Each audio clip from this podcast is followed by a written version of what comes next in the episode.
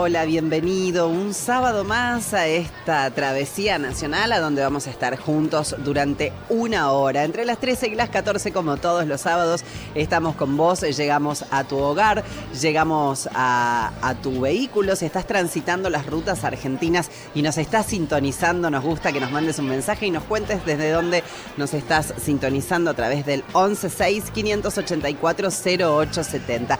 Queremos invitarte a conocer el estudio de Radio Nacional. Estamos en Tecnópolis Federal, estamos en la ciudad de Mar del Plata. Si estás cerquita de Mar del Plata, si estás planificando acercarte, hasta el domingo 28 de julio te esperamos a conocer el estudio, a, podés entrar, podés jugar con nosotros, podés hablar por micrófono, podés hacer un poco de radio con el equipo de Radio Nacional. Estamos en el predio de Tecnópolis Federal Mar del Plata y aquí te esperamos. Hoy Travesía Nacional en su edición especial de Tecnópolis Federal.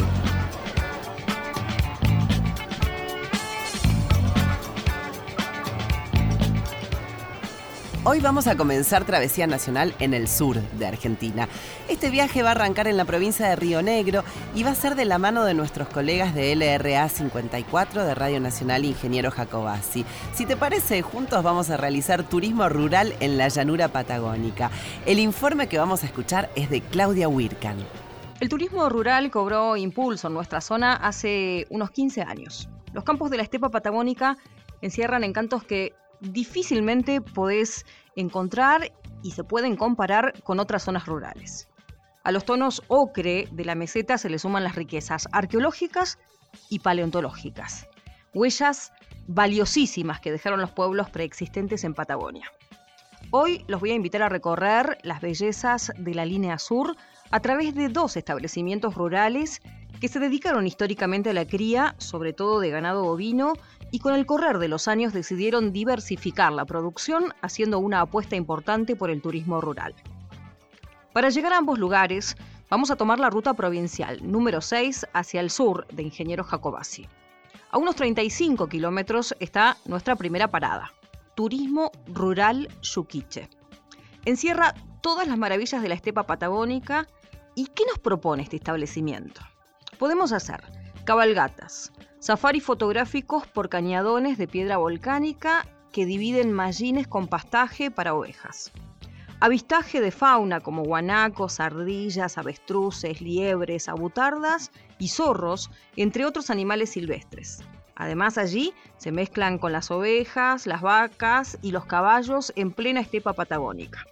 Para los amantes de las actividades deportivas al aire libre se puede realizar cicloturismo y practicar trekking y llegar hasta lugares que guardan rastros de una cultura milenaria, como la cultura indígena, que aún se ve plasmada a través de pinturas en grandes paredes rocosas o donde la vista panorámica ofrece la inmensidad de la meseta, dejando al descubierto una belleza natural única.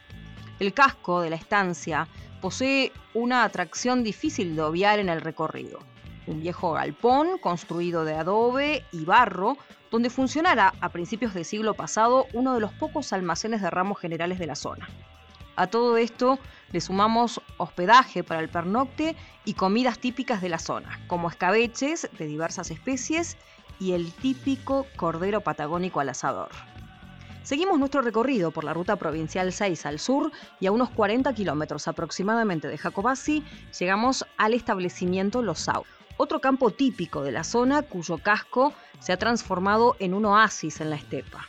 Cabalgatas, hospedaje, un museo familiar en el que podemos ver puntas de flechas, trahuiles, que son las piedras redondas que en algún momento formaron parte de las boleadoras, un inmenso mallín donde es posible conectarse con el silencio reinante y un cañadón con pinturas rupestres la huella dejada por los pueblos indígenas, con la particularidad que las que allí se pueden ver poseen cuatro colores diferentes, cuando las encontradas en otros puntos solo tienen uno o dos colores.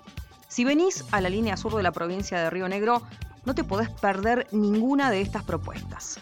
Para más información podés encontrarlas en la red social Facebook como Turismo Rural Yuquiche y Los Sauces Turismo Rural. Seguimos en Travesía Nacional por la radio de todos.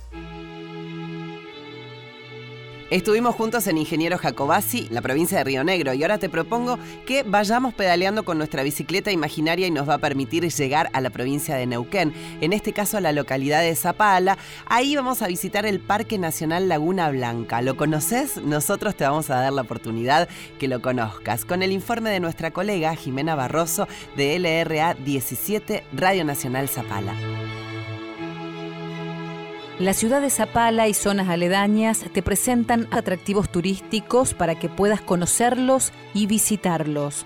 A pocos kilómetros al sur de la ciudad se ubica el Parque Nacional Laguna Blanca, que es considerado como uno de los cuerpos de agua dulce más importantes de la región norte de la Patagonia. Laguna Blanca se encuentra a 1.230 metros sobre el nivel del mar y cuenta con un máximo en su profundidad de 10 metros. Llegan a la laguna dos arroyos de escaso caudal, como son el del Llano Blanco y el Pichiñireco. Está ubicada en el centro de la provincia del Neuquén, departamento Zapala. Rubén Frascoli, licenciado en turismo, trabaja en el área y nos cuenta sobre este parque. Es un parque que se encuentra en el centro de la provincia del Neuquén, es el Parque Nacional Laguna Blanca, un parque que tiene una superficie de 11.000 hectáreas y que protege una alta biodiversidad eh, natural y un patrimonio también cultural eh, importante. El parque está localizado a 36 kilómetros sobre la ruta provincial 46 y desde la ciudad de Zapala se accede por la ruta nacional 40. A, 10 kilómetros se toma un desvío hacia la derecha, hacia la localidad de Luminé, hacia el oeste, y enseguida se llega al Parque Nacional. Bueno, ahí lo primero que se ve es una, gran laguna de 1.700 hectáreas, eh, una cuenca endorreica que es la más importante de, esta región. Es una laguna cerrada que recibe bueno, el, agua de dos pequeños arroyos y, em, y bueno, y se protege una importante, digamos, eh, avifauna acuática como fauna terrestre. En esa laguna hay eh, flamencos, son todas aves eh, migratorias, es una laguna chica, son aves migratorias, por ejemplo en nuestro logo, digamos, como parques se encuentra el cisne de cuello negro, que es como el ave emblema, y, eh, pero hay eh, una diversidad de flamencos, macá, son migratorias muchas de ellas y después hay eh, una, una, especie que es propia de, de, la laguna, que es la rana de la laguna blanca, una ranita, la cual eh, se protege, digamos, tiene un alto valor de protección. Eh, hay mm, percas, digamos, eh, son, son exóticas en la laguna, pero bueno, conviven en ese, en ese ambiente. Hay un inventario importante de flora, digamos, porque también se protege una porción representativa de lo que es la estepa patagónica dentro de este parque. Se ve vegetación muy baja, la, vegetación que predomina es el molle como la especie, digamos, arbórea es una especie propia bien particular de, la estepa y después son todas eh, eh, especies eh, de bajo porte, más achaparrado por las inclemencias del tiempo. Tiene un inventario de alrededor de, de 320 especies florísticas. Desde Radio Nacional Zapala informó Jimena Barroso. El país en una radio. Estás en Travesía Nacional. En Travesía Nacional continuamos dando una vuelta por algunos de estos lugares que nos regala nuestra querida Argentina, mientras vos podés contactarte a través del 11 584 0870 y nos podés mostrar en tu WhatsApp desde qué lugar del país nos estás escuchando. Ahora te cuento que gracias a nuestros colegas de Radio Nacional Gobernador Gregores en la provincia de Santa Cruz, vamos a tener una entrevista de estas que tienen... Eh, diferentes aristas y en este caso eh, una cuestión muy sensible que ahora te vamos a contar. Vamos a entrevistar a Marcelo Serafini, él es fundador de este circuito que enseguida te vamos a comentar de qué se trata y presidente de la Fundación Igual. Nos va a contar sobre un circuito histórico llamado Tras los Pasos de los Huelguistas. Este circuito es un reconocimiento a los trabajadores fusilados en las huelgas de 1921. Una muy interesante propuesta para conocer la historia de esa provincia y por supuesto para hablar un poco de la historia de nuestro país. ¿Cómo estás? Buenas tardes. Marcelo, Clara Liz y el equipo de Travesía Nacional te saludamos. Contanos, vos sos el fundador de este circuito. Contanos cómo surge esta idea de homenajear a los trabajadores ¿no? caídos en las huelgas de 1921. En primer lugar, el circuito se llama Ruta de la Huelga. Tras los pasos de los huelguistas fue un nombre que tuvo en algún momento hace más de 10 años este, hasta que tomó su nombre definitivo. Ruta de la Huelga corresponde originalmente a una investigación que inició en el año 1988 junto con Bayer, eh, Osvaldo Bayer y un ex gobernador también fallecido, Zepernik, que había sido un colaborador de, la película La Patagonia Rebelde, claro. Eh, con el objetivo de visibilizar los lugares que continuaban invisibilizados. ¿Sobre qué? Sobre el asesinato de peones rurales en eh, la Patagonia. En el año 1921 es un hecho popular conocido eh, popularmente, valga la redundancia, como la Patagonia Rebelde. Sí, sí, sí. Así nace, a través de una investigación. A través de... Pasamos 10 o 15 años posteriores, mientras se iban identificando, porque el objetivo de esta organización era identificar los sitios nuevamente, relocalizarlos y evidenciarlos a través de procesos populares participativos creando monumentos o espacios de memoria. Recordemos que los asesinatos de peones rurales durante la del 21 se producen en lugares privados, por lo tanto, esta es una ruta que tiene hoy 2.000 kilómetros, visita siete ciudades este, santacruceñas que han sido escenarios cercanos en algunos casos, en otros directamente el epicentro en donde hubo fusilamientos a cargo del ejército argentino en el 21. Allí es cuando la provincia de Santa Cruz, a través de observar el proceso que había realizado esta organización, propone em, mencionarlo o nombrarlo o tomarlo como producto turístico. Ah, ¿En qué año me decías, Marcelo, en qué año se propuso como producto turístico? Y yo creo que entre 2009 y 2011. Creo que 2011 debería ser puntualmente, se lo presenta junto con la Ruta Azul, que es un producto ya consolidado, y allí aparece entonces Ruta de la Huelga con una característica bastante eh, particular desde el recorrido, desde la logística que se le propone al visitante, porque son 2.000 kilómetros transitando ciudades que no son eh, turísticas, ¿sí? a excepción del Calafate, te diría. Así que es, es un recorrido extenso que inicia, imagino, en la mañana muy temprano. Sí, mira, hoy se lo está, esto está en prueba desde hace unos cuatro años, ya con, este, digamos, con reservas eh, que se toman el año anterior, y hoy está programado básicamente para un visitante que lo realiza en su propio vehículo. Entonces, depende de dónde ingrese ese visitante, si ingresa por el norte, por Comodoro Rivadavia, este, se organiza a través de un este, sistema, digamos, de eh, coordinación con todos los días de distintas localidades para que ingrese por Puerto Deseado, Jaramillo, que es una localidad que ha sido epicentro este, de asesinato de huelguitas. De allí ingresa una ruta que se llama la Ruta Provincial número 12 y llega a Gobernador Gregores, que es el lugar desde donde se maneja toda la logística. Si va por ruta 3, atraviesa Puerto San Julián, Puerto Santa Cruz, Río Gallegos se ingresa hacia Calafate, volviendo por la 40.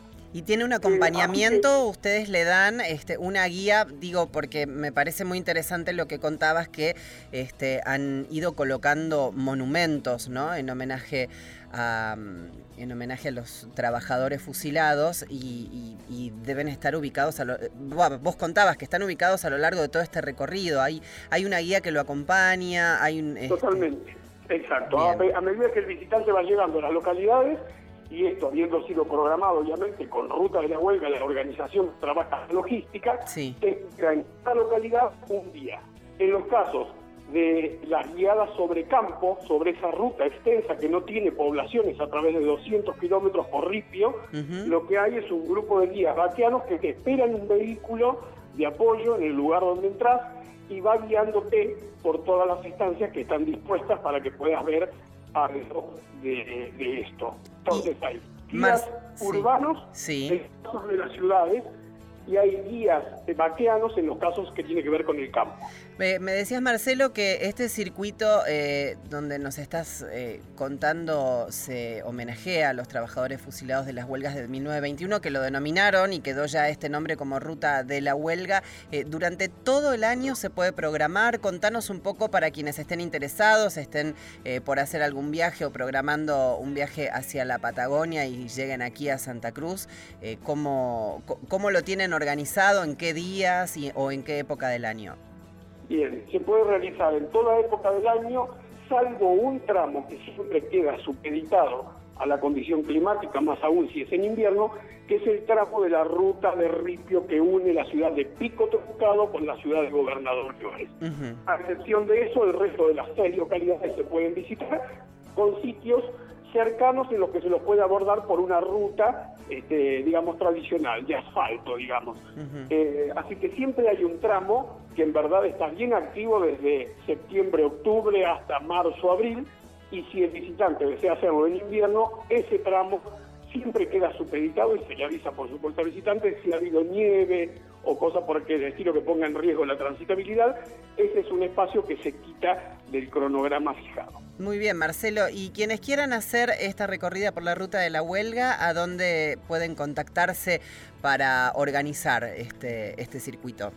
Mira, Ruta de la Huelga de 1921, ese nombre así, todo juntito y sin espacio, le sirve para Facebook, le sirve para los canales de YouTube y le sirve también con el agregado de Ruta de la Huelga de 1921.webnode.com a una página especial donde mira otro tipo de particularidades de este circuito, así que lo tiene por las redes, a través de Facebook, a través de un canal de YouTube y también por una página web este, donde ve otros aspectos tanto más interesantes. Ahí están todas las alternativas. Te agradecemos mucho, Marcelo, eh, esta comunicación. Te agradecemos y felicitaciones, además, porque sos el fundador de este circuito donde, por supuesto, la importancia de la memoria, la verdad y la justicia para la Argentina, como siempre, y en este caso a través de un circuito turístico. Te mandamos un abrazo de todo el equipo de Radio Nacional. Un placer. Era Marcelo Serafini, fundador de este circuito Ruta de la Huelga, un circuito histórico que reconoce a los trabajadores fusilados en las huelgas de 1921. Está mareada, su cuerpo quiere descansar. un poco de música, en este caso con Man Ray, sola en los bares.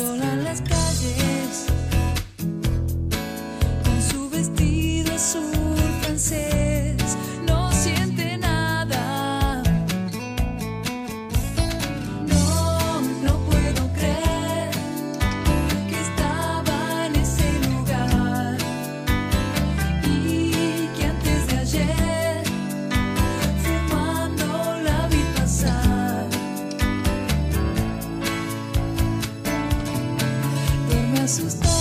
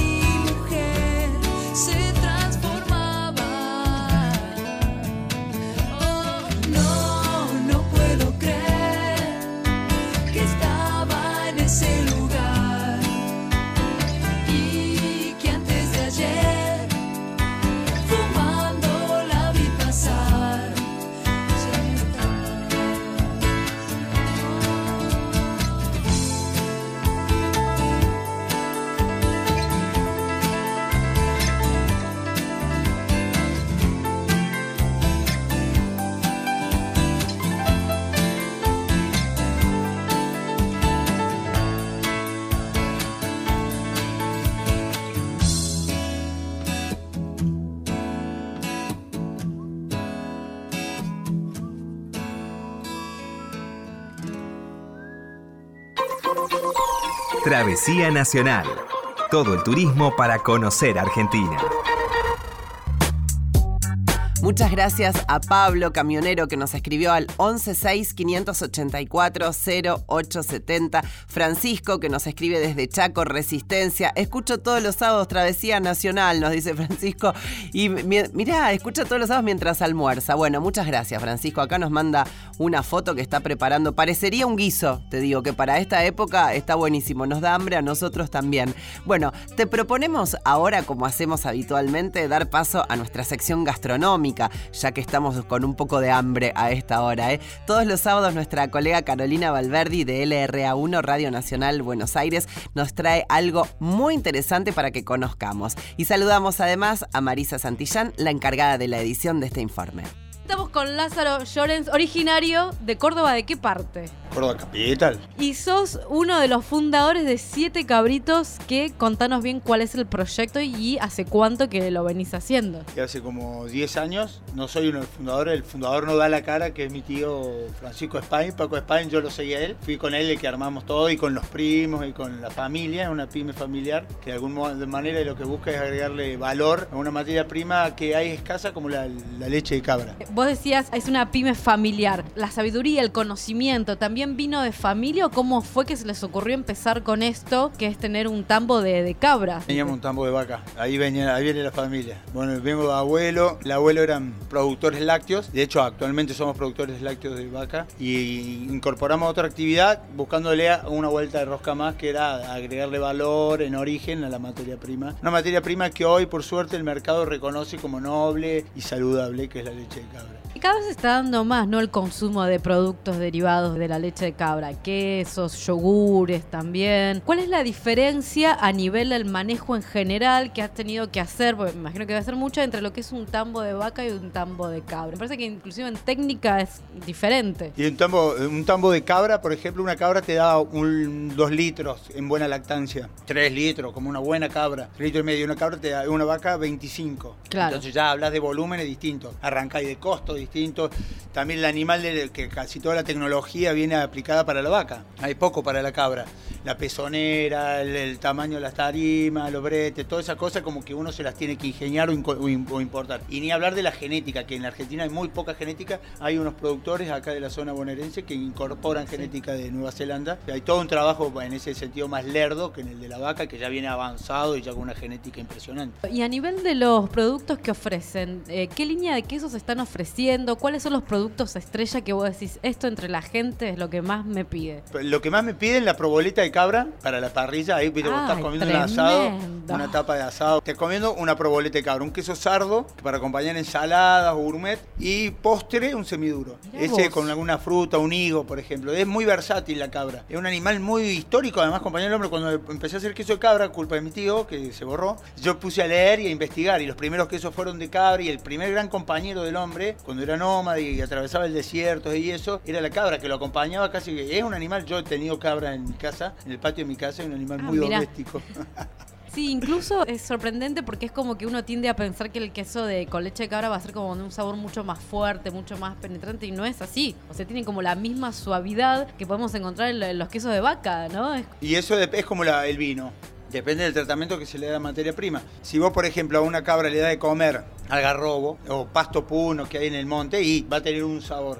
Si, eh, como las cabras de acá, de la provincia de Buenos Aires, vos le das de comer alfalfa, un maíz, algo de soja o silo, y la alimentación impacta en la materia prima, como en, como en todo tratamiento. Por eso nosotros nos especializamos en esa parte. Hacemos el alimento, se lo damos a comer, toda una cadena para que al final el producto sea rico gracias a la materia prima, digamos. Bien, ¿y cómo has visto la recepción por parte del público? En un primer momento no eran como tan famosos o no eran tan requeridos. Y me parece que de un tiempo a esta parte, por suerte, se ha ido ampliando el paladar. ¿Ese El- fue lo mismo en el caso de Córdoba o Córdoba ya desde antes tenía más una tradición de consumir este tipo de productos? Córdoba tiene la chapa, digamos, ¿no? yo creo que no la explota a la chapa de- del ser el como los vinos de Mendoza, qué sé yo, ¿viste? No, bueno, el cabrito patagónico y el queso de cabra, porque yo cuando tengo amigos de Buenos Aires, ah, queso de cabra de Córdoba, y allá en Córdoba, ¿viste? El público lo conoce poco porque Buenos Aires absorbe mucho gastronomía, las dietas Claro. de los que comen sano va marcando el ABC1, digamos, donde apunta mucho este producto, o los de naturistas que gastan un dinero porque es más caro, eh, objetivamente, en porque está en las grandes ciudades, principalmente como Buenos Aires. Los chefs, por ejemplo, la influencia de los chefs, antes viste lo que era la cocina. A nosotros, por ejemplo, nos pedían uno, la proboleta de cabra, es muy rico, un manjar, o el queso con dulce, los chefs se animan a hacer cosas, a jugar, más plásticos. Travesía Nacional. Todo el turismo para conocer Argentina. Seguimos en Travesía Nacional. Por la radio de todos.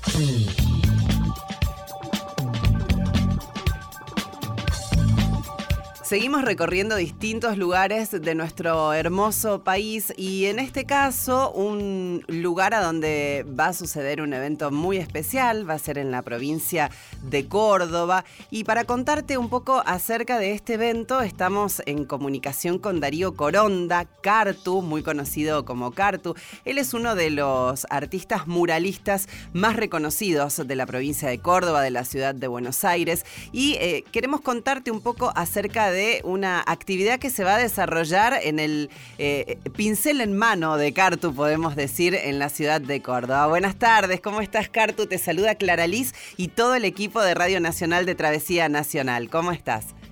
Hola, ¿cómo va? Buenas tardes. Bueno, Buen día. Eh, sabemos que eh, tenés eh, una hermosa carrera como muralista, pero además una actividad en este mes de julio. ¿En qué fecha va a ser esta actividad que nos vas a contar, Cartu?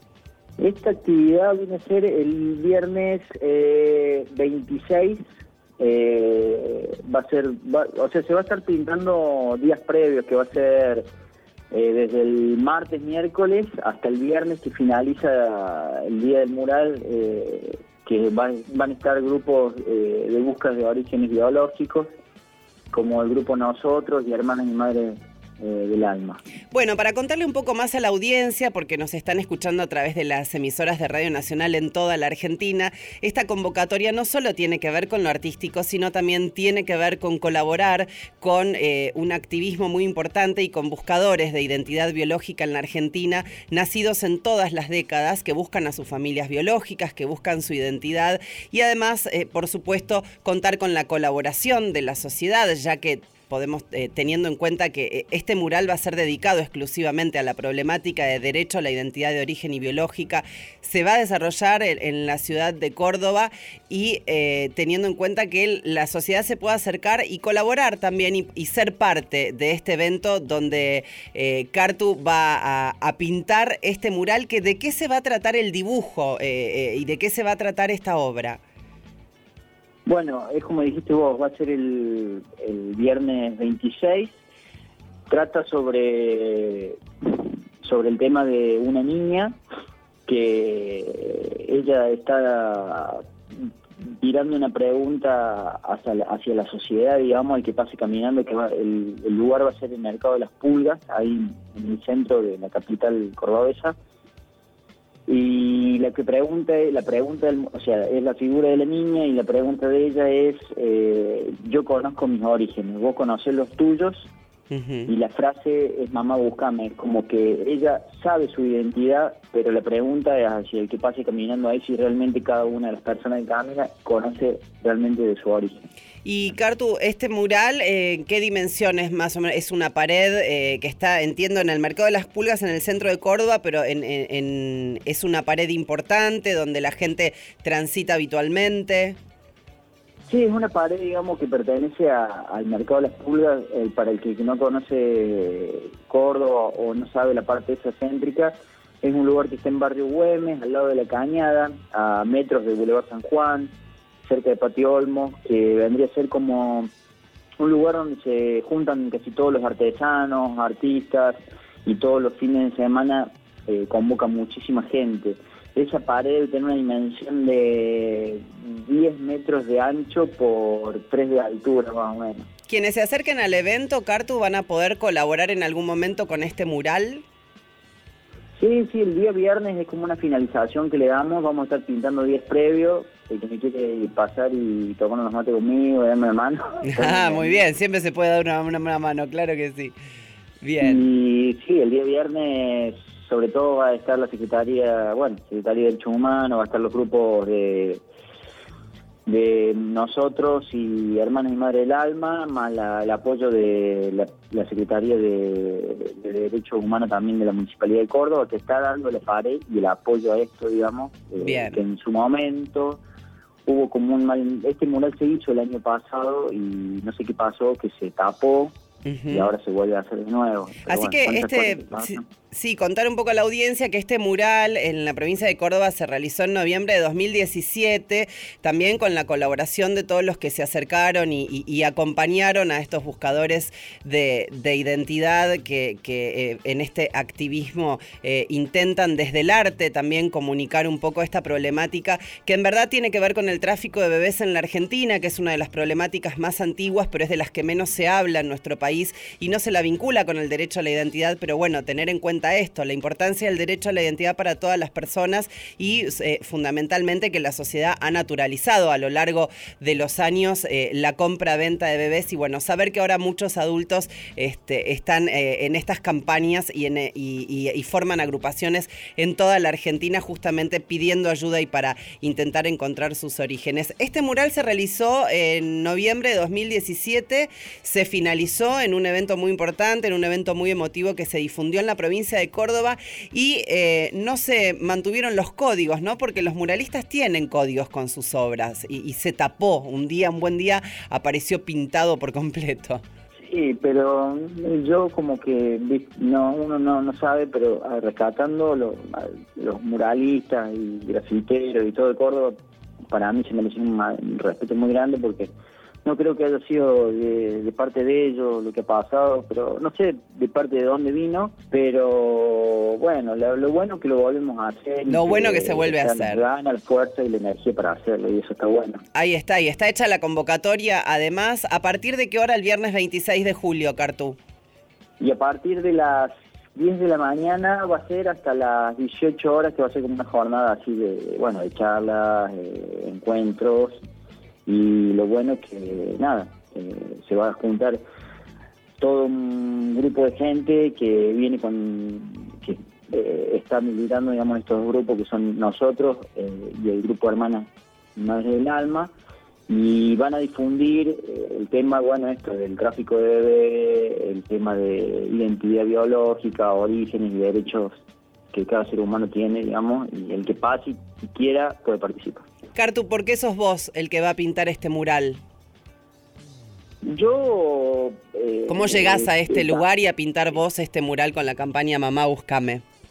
Yo también estoy en busca de mis orígenes biológicos y siempre mi obra en particular trata muchísimo el tema de la identidad, pero y soy un gran, digamos, eh, defensor de los derechos humanos y de la identidad biológica y bueno, y en esta oportunidad yo aporto mi granito de arena Bueno, es muy bueno lo que nos decís. Eh, te deseamos eh, lo mejor para ese viernes 26 y consultarte, además porque recordemos que estamos hablando con Darío Coronda, conocido como Cartu, un muralista muy destacado de la provincia de Córdoba, de la ciudad de Buenos Aires. Pueden ver sus obras, por ejemplo, aquí muy cerquita de la radio, en la calle Maipú al 600, muy cerca de Radio Nacional Buenos Aires. Este, hay una cafetería con un mural que está como muy fresquito todavía, recién hecho. Realmente si están cerca del centro, aquí en la ciudad de Buenos Aires, pasen a verlo. Es una cafetería que está eh, en, la otra cuadra, Maipú al 600, ahí en la mitad de cuadra van a poder encontrar una de las obras de Cartu, pero también danos algún contacto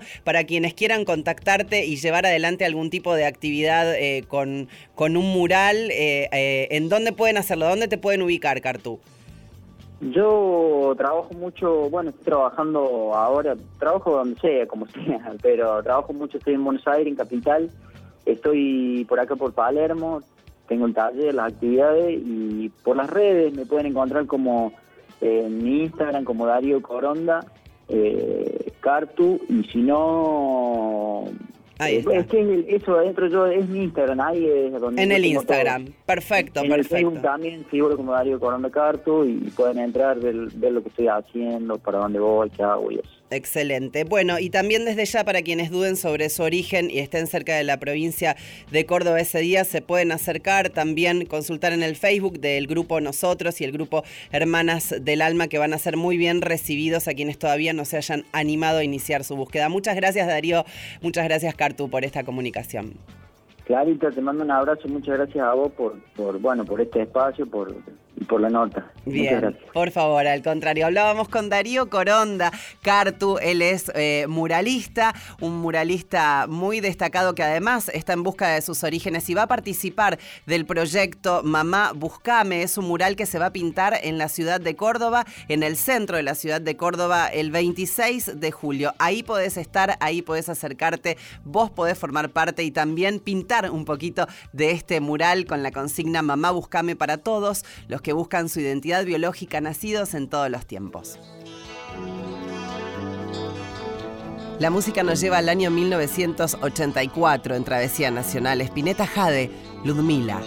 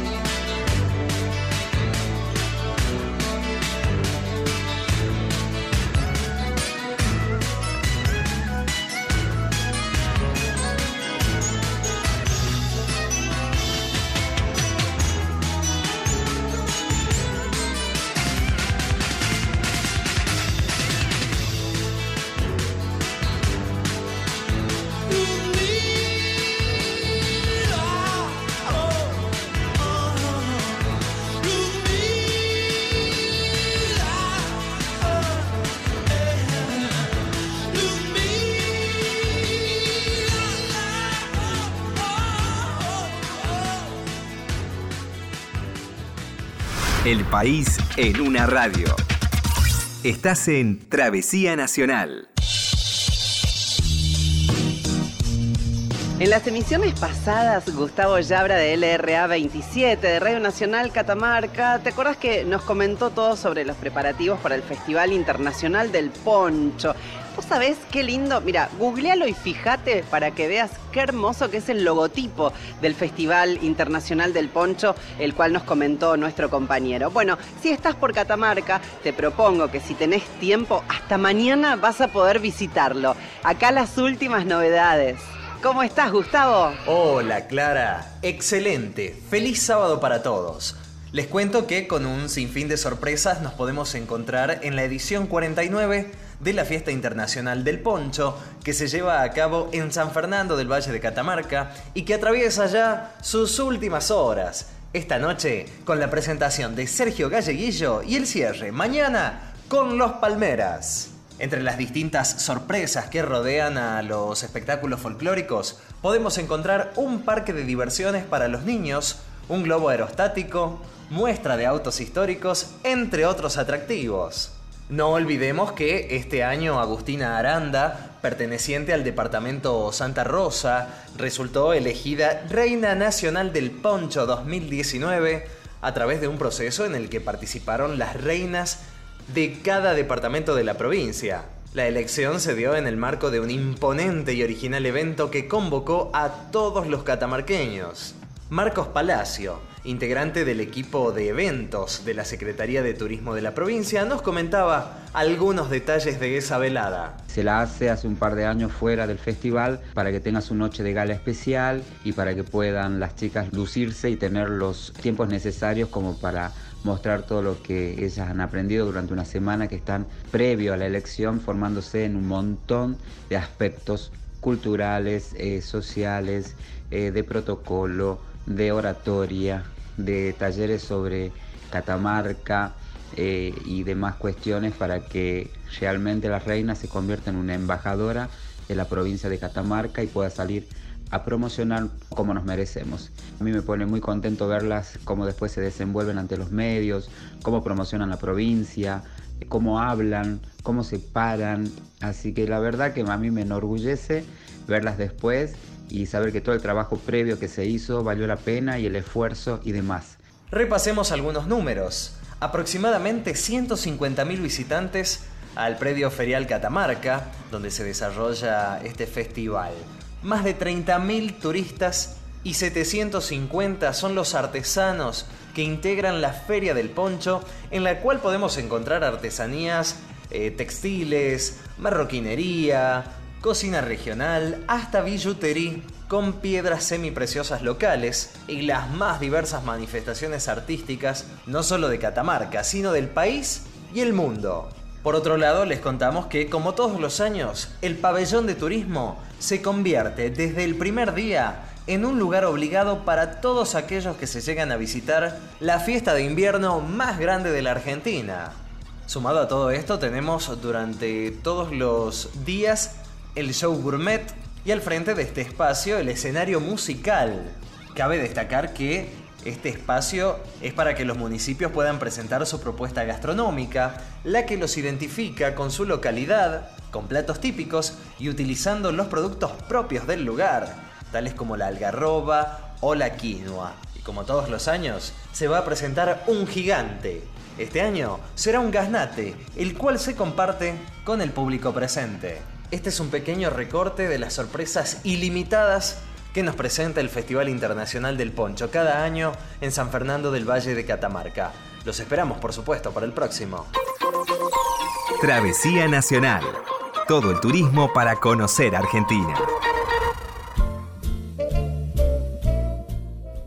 Seguramente a vos te pasa como me pasa a mí, como le pasa a cada uno de los integrantes del- de este equipo que hacemos Travesía Nacional y todos los sábados aprendés algo más de algún lugar nuevo, de algún lugar diferente de la Argentina que no conocías, con sus historias y también, por supuesto, de alguna de estas historias que nos trae nuestro amigo y nuestro compañero Adrián Dionisio de la Escuela de Buceo de la Asociación Cristiana de Jóvenes IMCA. Adrián todos los sábados nos trae bellas historias del fondo del mar. ¿Cómo estás, Adrián? ¿Cómo Bienvenido un sábado más. Gracias gracias por invitarme una vez más. Un placer estar con ustedes acá compartiendo esta hora de Travesía Nacional. Bueno, aquí estamos expectantes para que nos cuentes cuál es la historia de hoy, Adrián. Hoy se llama Una excursión al centro de la Tierra. Bien, a ver de qué se trata esta, esta excursión. Esta excursión, dirás, es una historia de Julio Verne. Y claro. No, es una historia de buceo y muy, muy buena. eh, fascinante, como todos los buceos que hacemos, que ocurre en Tulum, México. Y fuimos con, y se lo dedicamos a Pablo Castelo, nuestro instructor de cuevas, o cuevero en la jerga, y a Pablo Bonioski, que en acá sí que ocurre un buceo muy interesante que hicimos con ellos dos. La península de Yucatán, para que conozcan un poco la audiencia, es una formación rocosa única en el mundo y se generó con el pasar de los siglos en esta este, roca muy especial que tenemos, se generaron túneles, porque en la época de la glaciación había distintos gases en el aire, en el deshielo, y generó una agua, una lluvia ácida. Fue comiendo esta piedra caliza, que es la piedra que tenemos en Yucatán, y generó estos túneles o complejos terriblemente grandes de kilómetros de túneles subacuáticos con agua dulce. Eh, entonces fuimos a visitar un buceo muy especial que se llama el PIT. Es un buceo que está diseñado para buceadores avanzados con mucha experiencia o buceadores técnicos, o sea, el nivel más alto en la parte de formación deportiva no profesional. Eh, es una cúpula, ¿sí? como una iglesia ves una cúpula gigante, pero el fondo de esta cúpula, nos tiramos por arriba de la cúpula para que la audiencia entienda. Bien. El fondo tiene 180 metros, a los cuales no llegamos, obviamente. Llegamos hasta simples 40, 42 metros. Me Pero- gusta cuando dice simples y dice 40 metros, Adrián, pero Claro. claro, en buceo eso es algo simple, en Total, verdad, porque no es técnico. distancia, bien. Exacto. Pero escucha esto, Clara. Tenemos, como toda cueva, estalactitas y estalagmitas, que son formaciones que se fueron derritiendo de la piedra y quedan como puntas hacia abajo desde el techo y puntas o conitos hacia arriba desde el piso, que en esta caverna llegan hasta 2-3 metros de largo, lleno. O sea que podés quedar ahí como monumento a la estalactita si no sos cauto en el buceo. Sí, te podés golpear, por Claro. eso muchos cueveros, como dice Pablito, van con casco. Ah, bien, claro. Nosotros bien. los más arriesgados, este, argentinos, vamos a hacer buceos simples, con lo cual vamos sin casco, pero sería lo ideal. Pero bueno, te cuento un poco, bajamos, nos tiramos con paso del gigante, que es el paso hacia el agua, y el salto al agua es un salto de 4 metros de altura, Epa, muy alto. muy alto. Tan fuerte que nos tiramos sin aletas, porque si fuera con aletas las rompemos. Nos ponemos las aletas en el agua y descendimos. ¿Y dónde llevan las aletas para tirar? En la mano, abajo de la, de la axila, así Ah, como, quedan ahí, como un como abrazaditas, sí, sí, sí. Exactamente. Llegamos y al bajar vemos una nube. Imagínate si viajaron en avión, una nube cuando estás con el avión arriba de las nubes. Sí. Ese manto blanco que queda abajo. Sí. Bueno, eso es lo que vimos al descender. Ahí el instructor nos contó después, el guía, que la vida, la, la selva va cayendo, se fondea y se pudre esa planta. Ah, claro. Ese árbol, esa planta. Genera un gas que sube y queda retenido en un concepto nuevo que aprende hoy la audiencia, que es la haloclina. La haloclina es una diferencia de densidad de agua, porque el mar que está a kilómetros de distancia llega, entra y entra agua salada a unos 30 metros de profundidad. Entonces tenemos una capa de agua dulce, una capa de agua salada de 2-3 metros y de vuelta el agua dulce debajo. Un sanguchito de agua dulce. Exacto. Sí. Entonces esa agua salada retiene por la diferencia de densidad a esta putrefacción de gases y hace una nube blanca que hay que traspasarla. Que no son tóxicos, o sea, No, es parte de la naturaleza del lugar y de la composición del lugar. Exactamente, pero es fascinante pasar de una visibilidad de 80 metros, que es, es increíble, a nada, blanco, y volver a aparecer debajo. Y Rarísimo. acaba lo increíble. A ver. Aparece un perezoso gigante, prehistórico, sus huesos en el fondo están ahí todavía. No, Murió en la época de glaciación y quedó ahí el perezoso prehistórico y lo buceas, lo ves, no se puede tocar. Y unos hoyitos, tamaño parrilla de tu casa, con pedacitos de, de cosas negras, de polvo negro. Y uno dice, ¿será una piedra especial? ¿Sabes qué era? Los viejos eh, indígenas, aztecas y mayas que vivían ahí, vivieron en la época en que esas cuevas no tenían agua y hacían fuego. También se ven las viejas parrilladas de fuego que tenían. Quedó como todo muy petrificado por lo que contaste. Absolutamente, es historia pura. Congelado en el tiempo. Y recorrimos las cavernas, las estalactitas y estalagmitas, y al mirar desde el fondo de los 40 metros con un poco de narcosis, esta borrachera de las Sí, profundidades, sí. ves el agujero que entra a la luz perfecta de un ancho de 30 por 10 y ves cómo entra en lo que fue tu entrada al agua Claro. desde el fondo. Maravilloso, impresionante. Hicimos la parada de seguridad, salimos, hicimos nuestra parada habitual y además estando en cavernas cuidándonos de no golpearnos y demás. Y ahí pudimos llegar a este final de nuestro buceo. Sí, que te digo una cosa muy particular. La primera vez que lo hice, yo ya tengo más de 7000 buceos en mi vida, me cambió la vida literalmente, porque tu cerebro da una vuelta así de, de peluca total al poder Fue muy descubrir. distinto a todo. Es increíble. Mm. Es, es otro mundo que mucha de la audiencia que hoy tenemos escuchando no va a visitar nunca en su vida, así que la está conociendo un poco a través de esta historia desde el fondo del mar. Interesante. Esto, eh, eh, esto es lo que nos permite también, eh, todas tus historias nos permiten llegar a, a distintos lugares y además es un poco la intención de Travesía Nacional, que a través de la imaginación quienes eh, no conozcan lugares de los que estamos hablando o experiencias como las tuyas que nos transmitís, es muy valioso para nosotros y la verdad que es sumamente interesante. ¿Te quedó alguna cosita de esta No, historia? Despedirme desde Tulum, del cenote del Pit en México, este, con un buceo que es de otro mundo. Bueno, súper interesante, espero que te haya gustado esta hermosa historia y le agradecemos como siempre a Adrián Dionisio de la Escuela de Buceo de la Asociación Cristiana de Jóvenes IMCA que todos los sábados nos trae estas fabulosas historias del fondo del mar.